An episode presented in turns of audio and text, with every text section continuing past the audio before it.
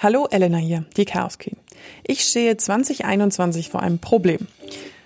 Was habe ich bei der Wahl letztes Jahr in Amerika mitgefiebert? Was habe ich mich darüber gefreut, dass Joe Biden neuer Präsident ist? Was habe ich mich in der letzten Woche über das Meme von Bernie Sanders amüsiert? Aber 2021 ist auch in Deutschland Wahl.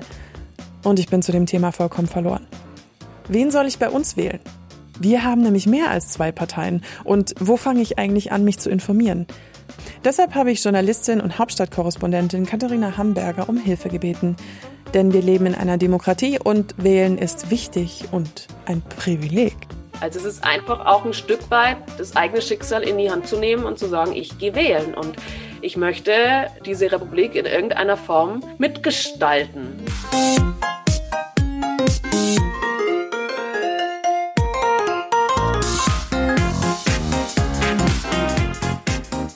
Am 26. September 2021 ist in Deutschland Wahl. Und ich fühle mich ziemlich verloren. In Gesprächen mit Freunden kristallisierte sich immer mehr raus, ihnen geht's ähnlich. Die aufgeheizte Stimmung im Land macht mir zu schaffen. Manchmal wünsche ich mir einfach eine friedliche Mitte, die ich wählen kann. Aber das ist gar nicht so einfach. Also muss ich mich dieses Jahr noch mehr mit Politik beschäftigen als sonst. Kleiner Disclaimer. Ich bin Journalistin, also eine Affinität für Politik schwingt bei mir mit. Und ich fühle mich trotzdem so verloren? Auf TikTok schwappte mir der Algorithmus Katharina Hamburger in den Feed. Sie arbeitet als Journalistin für das Deutschlandradio und ist Hauptstadtkorrespondentin in Berlin. Perfekt, dachte ich mir. Die kann mir bestimmt helfen. Hallo. Hallo Elena. Was macht eine Hauptstadtkorrespondentin? Ich meine, ich, mein, ich kenne jetzt den Begriff, weil ich natürlich auch Journalistin bin, ähm, aber ich glaube, viele können sich darunter nichts vorstellen. Eine Hauptstadtkorrespondentin berichtet über alles, was im politischen Berlin passiert. Also das geht von dem ganz, also einfach von der Bundestagsdebatte, vom Abbilden der Bundestagsdebatten, vom Abbilden der einzelnen Positionen, über Begleiten von Gesetzentwürfen, wie entstehen die, wer bringt was ein, welche Kompromisse werden erreicht, berichten über die Ausschüsse im Bundestag. Ähm, aber es ist nicht nur inhaltlich, es ist auch Parteipolitik, gehört ja auch beides irgendwie zusammen.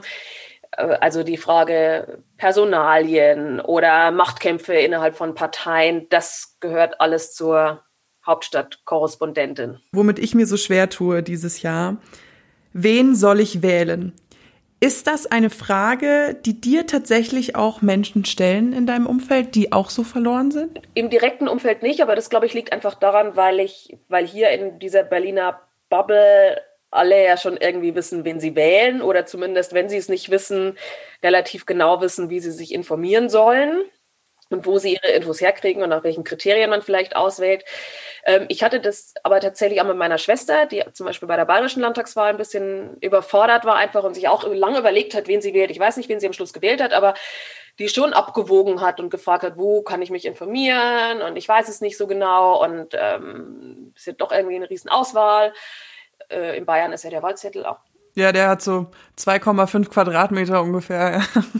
Da werde ich schon mit dieser Frage konfrontiert und ich kann die auch verstehen. Also, weil sich Gesellschaft einfach verändert. Und früher war das so, dass man halt sein Kreuz immer bei derselben Partei gemacht hat. Da gab es auch nicht so viel große Auswahl. Da waren die politischen Milieus auch noch geordneter. Also wer so eher aus dem Arbeitermilieu kam, der hat vielleicht eher SPD gewählt. In Bayern würde ich sagen auch viel CSU, weil die ja noch auch diesen sozialen Teil mit abbilden. Wer eher konservativ sich sah, der hat die CDU oder halt die CSU gewählt. Und äh, dann gab es halt irgendwie noch die FDP, auch für die, für die Wirtschaftsmenschen, die aber immer eher eine kleine Partei war. Und dann kamen die Grünen irgendwann dazu. Dann hatte man halt so die ökologische Gruppe, aber das wird ja immer mehr und bei uns einfach sehr viel politische Meinungen gibt und unser politisches System viel stärker auf Kompromiss basiert. Äh, was aber teilweise übrigens auch zu Verwerfungen führt. Also es gibt auch eine, eine Erwartungshaltung oft von, die Partei muss 100 Prozent das erfüllen. Also auf solche Meinungen bin ich schon gestoßen. So, ich wähle die CDU nicht, weil die halten ja nicht, was sie versprechen. Oder die SPD, es ist der SPD in der letzten Zeit sehr oft auf die Füße gefallen, dass immer hieß, ihr habt ja nicht eingehalten, was ihr versprochen habt. Kann den Ärger verstehen, aber dass man halt in der, Ko in der Koalition ist und möglicherweise der Koalitionspartner ist und da die Gestattungsmöglichkeiten einfach begrenzt sind, das gehört halt auch dazu. Das gehört auch zur Politik. Und ich finde es eigentlich ganz gut, dass bei uns sehr oft eben nach Kompromissen dann doch nochmal gesucht wird. Eine Koalition bedeutet, Eine Partei hat auf Bundesebene in Deutschland nicht die absolute Mehrheit nach der Wahl, also über 50 Prozent, und schließt sich mit einer anderen Partei zusammen, damit sie über diese Prozentmarke kommen. Sie verhandeln dann einen Koalitionsvertrag aus und bilden dann eine Regierung. Alle anderen Parteien werden dann die nächsten vier Jahre in die Opposition wandern. Aktuell regieren CDU und CSU, kurz die Union, gemeinsam mit der SPD. Wenn ich jetzt wie deine Schwester überfordert bin, was ich ja auch bin von der Bundestagswahl. Ich meine, es gibt immer den Wahlomat. Ich habe vorhin tatsächlich mal aus Witz, äh, wen soll ich wählen, einfach in Google eingegeben. Kommt auch der Wahlomat. Was gibt es für Quellen, die ich dann nutzen kann? Also Zeitung lesen ist klar, vielleicht irgendwie sich so einen Überblick machen mal. Aber ich kenne viele Leute, die keine Zeitung lesen oder zumindest nicht in diesem Umfang, wie ich es jetzt als Journalistin tue, die sich jede Woche die Zeit reinzieht. Ich halte den Wahlomat für eine echt gute Sache. Der wird ja auch immer dann aktualisiert zu den Bundestagswahlen oder Landtagswahlen hin, also wo dann wirklich alle ähm, Inhalte der Parteien eingegeben werden und alle Schwerpunkte der Parteien und dann kann man sich das schön durchklicken, da hat man auch schon praktische Beispiele, woran man äh, wo man sich festhalten kann und sagen kann, wohin tendiere ich, habe ich eine Präferenz oder habe ich einfach gar keine, ist mir das Thema einfach wurscht. Das finde ich schon mal, äh, ist eine gute Grundlage. Natürlich sich in Medien informieren und die Zeitung lesen hilft natürlich. Radio hören, auch die Informationssendungen gucken. Aber es hat sich natürlich auch das Medienverhalten verändert. Und wie du selber sagst, ne, nicht jeder hat Zeit, irgendwie eine Zeitung zu lesen. Zeitungen werden auch weniger gelesen. Manche haben auch vielleicht gar keine Zeit oder keine Lust, sich so einen langen Artikel durchzulesen und zu gucken. Das Wichtige, glaube ich, ist, wenn man versucht, sich Informationen zu suchen, dass man sich die Quelle wirklich genau anschaut, dass man sich schon eher an den, den etablierteren Medien orientiert und ähm, dann auch nochmal guckt, berichten alle ähnlich. Also gibt es vielleicht auch Übereinstimmungen, wo man ja auch sieht, dass eine Geschichte äh, offenbar Grundlagen hat, da wirklich, also das kann man ja auch online alles sich angucken. Das kann man auf deren Seiten angucken. Das findet man bei, bei Facebook, wer das noch nutzt. Das, mittlerweile sind auch viele, nicht nur ähm, also PolitikerInnen, aber auch JournalistInnen bei anderen Medien wie äh, Instagram unterwegs oder teilweise eben auch bei TikTok.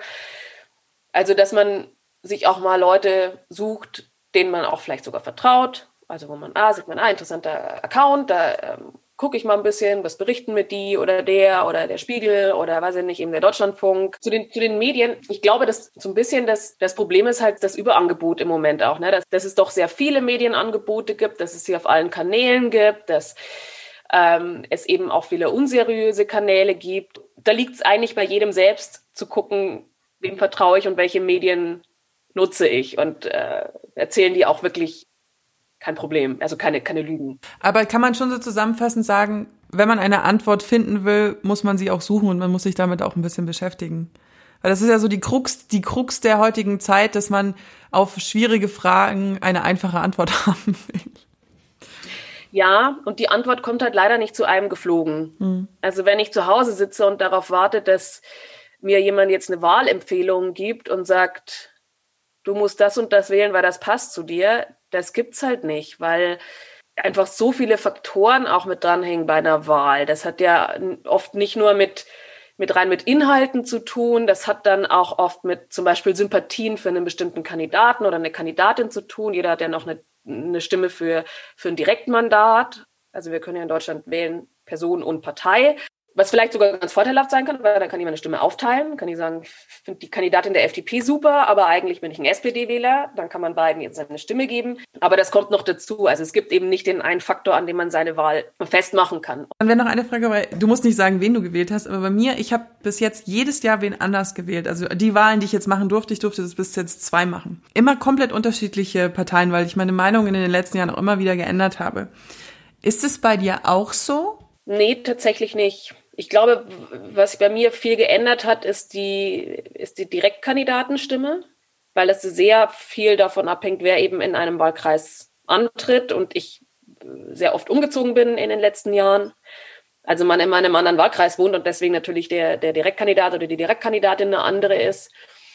Hm, aber ich glaube, bei der Zweitstimme war ich in den letzten Jahren relativ konstant.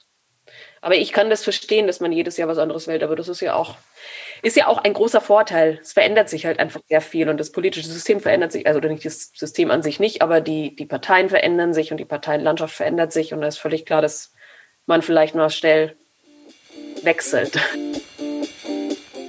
Der Wahlkampf 2021 wird laut Katharina ein ganz besonderer. Ich hatte das überhaupt nicht auf dem Schirm, aber zum ersten Mal seit der Gründung der Bundesrepublik 1949 tritt kein amtierender Kanzler oder Kanzlerin wieder an. Merkel macht's ja nicht mehr.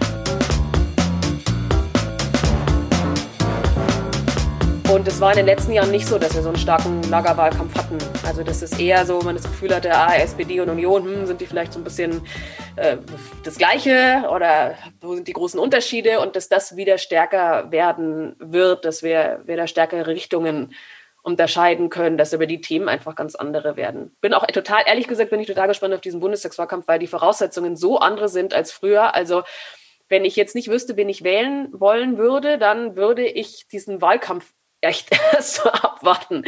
Die Union geht zwar jetzt mit super guten Umfragewerten in den Wahlkampf, hat aber noch keinen Kanzlerkandidaten. Plus diese Umfragewerte können wieder total fallen, weil die Merkel tritt ja nicht mehr an. Und es ist das erste Mal seit 1949, eigentlich seit Anfang der Bundesrepublik, dass der Amtsinhaber, in dem Fall die Amtsinhaberin, nicht antritt. Das ist eine völlig neue Voraussetzung für alle Parteien. Die haben niemand mehr, also indem sie sich jetzt so als Kanzler abarbeiten können, sondern die ist weg. Wenn jetzt jemand vor dir steht und sagt, ich habe keine Ahnung, ich gehe nicht wählen. Mit welchen Argumenten versuchst du der Person zu erklären, dass das eigentlich der falsche Ansatz ist? Also ich finde es schade, wenn jemand nicht, nicht sagt, er möchte nicht wählen, weil das einfach so eine, eine tolle Möglichkeit ist, die wir haben, unser eigene, unsere eigene Politik zu bestimmen und darauf zu setzen, dass andere das Vereinen schon tun, finde ich, finde ich schwierig. Natürlich hat jeder die Option, wählen zu gehen oder nicht wählen zu gehen, aber das soll man sich, sollte man sich halt auch mal vor Augen führen, dass, dass man diese Option überhaupt hat und dass man so freie Auswahl hat und dass man damit eben auch Politik mitbestimmen kann. Das sind alles so, so Privilegien, die man woanders einfach nicht hat. Also beziehungsweise man ärgert sich dann vielleicht hinterher über politische Entscheidungen. Man hat vorher auch nicht daran teilgenommen, einen Grundstein für die oder die Richtung zu legen. Und es kann ja auch sein, dass durch Nichtwählen bestimmte Kräfte stärker werden, von denen man nicht möchte, dass sie stärker werden. Also es ist einfach auch ein Stück weit das eigene Schicksal in die Hand zu nehmen und zu sagen, ich gehe wählen und ich möchte diese Republik in irgendeiner Form mitgestalten und nicht es eben nur anderen überlassen und hinterher vielleicht dann noch, auch noch moppern, dass es irgendwas geworden ist, was ich nicht möchte. So, also ich findest du, weil ich habe dich ja auch auf TikTok gefunden, so habe ich dich, das habe ich dir ja witzigerweise schon erzählt. Ähm, findest du, dass manche Medien es auch nicht schaffen, die Jugend für Politik zu engagieren, weil sie bei sozialen Medien ein bisschen hinten nach sind? Ja, ich glaube, dass da, dass da viel verpennt worden ist. Also das hat dieses Rezo-Video nochmal vielen vor Augen geführt. Nicht nur der CDU, glaube ich, vor Augen geführt, dass sie an vielen Stellen ein Problem hat mit, mit Digitalisierung, auch mit der Vernachlässigung bestimmter Räume, wo sie nicht unterwegs ist, wo sie junge Leute nicht antrifft, wo die jungen Leute aber sind. Hm, aber ich finde auch dem Journalismus ähm, gezeigt, dass dann eine doch junge, politisierte Gruppe von, von Menschen ist, die auch bestimmte Themen gut finden und die wir nicht, also zumindest als die ganz klassischen Journalisten nicht gesehen haben. Es gibt ja ein paar Angebote. Ne? Es gibt Funk für also diese von, vom öffentlich-rechtlichen, junge Angebote. Da ist dann dieser politische Podcast von Eva Schulz, Deutschland 3000. Also es gibt so ein paar Angebote, aber ich glaube, dass die, dass die, die klassischen Medien an vielen Stellen da gemerkt haben, dass sie zumindest bei der politischen Berichterstattung noch, noch Nachholbedarf. Die politische Stimmung ist aktuell sehr aufgeheizt. Ich traue mich bei so manchem, das Thema Politik gar nicht anzusprechen, denn dann fliegen meistens ordentlich die Fetzen. Warum wir aber trotzdem nicht dafür zurückschrecken sollten, die Diskussion zu suchen, hat mir Katharina zum Schluss noch erklärt. Ich, was mir noch eingefallen ist, noch ein Satz zu dieser, weil du vorhin gefragt hast mit der Polarisierung in der Gesellschaft. Ich glaube, dass ich es irgendwie noch wichtig fände, auch zu sagen, wir haben zwar diese Polarisierung und es ist vielleicht schwierig, dass, dass jemand eine wirklich konträre Meinung zu einem selbst hat und vielleicht eben möglicherweise auch in eine Partei unterstützt, die man selbst für ganz schlimm hält. Aber ich halte es echt für wichtig, dass man sich selbst immer wieder, dass man den Dialog weitersucht. Also, dass man nicht die Leute einfach immer komplett abschreibt, außer es ist jetzt wirklich Hate Speech. Also wenn ich, ich muss mich jetzt nicht beschimpfen lassen und ich muss mich nicht beleidigen lassen oder bedrohen lassen sogar. Das ist ja auch eine, dann irgendwie eine Grenze, aber man kann sich, man glaube ich, braucht keine Angst haben, sich politisch auseinanderzusetzen und vielleicht den anderen mit, mit Gegenargumenten. Und es gibt, es gibt ganz schöne Bücher, äh, wo man das auch äh, mal lernen kann. Ich weiß nicht, ob du, kennst du das Buch von Franzi von Kempes? Anleitung zum Widerspruch kann ich empfehlen. Ist ganz viel drin, was zum Beispiel ist ein Strohmann-Argument oder was ist Whataboutism und wie begegnet man dem und was sind zum Beispiel bestimmte, also da sind ganz konkrete Beispiele, Beispiele auch drin. Tschüss. Tschüss. Ich musste ein bisschen schmunzeln, als ich über das Fazit nachgedacht habe, denn mir fiel auf, eigentlich habe ich das im Interview schon selbst gesagt, und zwar relativ am Anfang. Wer nicht weiß, wen er wählen soll, der muss sich mit dem Thema einfach beschäftigen. Es gibt keinen einfachen Weg und es kann einem eigentlich auch niemand die Entscheidung abnehmen. Es gibt so viele Länder auf der Welt, die uns um unsere freie Demokratie beneiden. Wir können unsere Politik einfach beeinflussen. Wir müssen uns einfach nur entscheiden, ins Wahllokal zu gehen oder Briefwahl zu beantragen und dann ein Kreuz zu machen, beziehungsweise zwei Kreuze. Aber wir müssen uns auch ganz schnell von dem Gedanken verabschieden, die Partei macht dann immer genau das, was sie gesagt hat und was in ihren Wahlprogrammen steht, denn Politik bedeutet Kompromisse zu schließen. Das nennt man übrigens Diplomatie. Diese Kompromisse schützen uns vor extremen Lagern und deren politischen Einfluss. Nehmt euch ein bisschen Zeit, vielleicht im Sommer mal, schaut euch den Wahlkampf an, beobachtet die Politik. Ich werde das auch machen. Und vielleicht weiß ich dann ja im Herbst 2021 mehr, wen ich wählen soll und wo ich mein Kreuz setze. Aber das ist aktuell noch Zukunftsmusik. Folgt unbedingt Katharina Hamburger auf Instagram und TikTok. Sie lädt immer geile Videos hoch und erklärt aktuelle politische Dinge aus Berlin. Ich verlinke euch das alles in den Show Notes. Auch das Buch Anleitung zum Widerspruch, was ich mir unbedingt besorgen will. Ach so, um, unbezahlte Werbung übrigens. Chaos Queen findet ihr am besten auf Instagram unter Chaos Queen Podcast. Abonniert den Podcast auch gerne, dann verpasst ihr keine Folge mehr und lasst mir eine positive Bewertung da. Nächste Woche gibt es dann wieder eine knackig kurze Folge. Ihr könnt euch sicher sein, es warten sehr viele lustige Themen auf euch. Neulich hat mich mal jemand gefragt, was eigentlich so der Fokus auf die Themen ist in meinem Podcast und ich so, äh, ja, eigentlich alles. Wenn ihr Vorschläge habt, könnt ihr mir die übrigens immer gerne schreiben. Ich wünsche euch noch einen wundervollen Tag. Bis zum nächsten Mal. Eure Elena.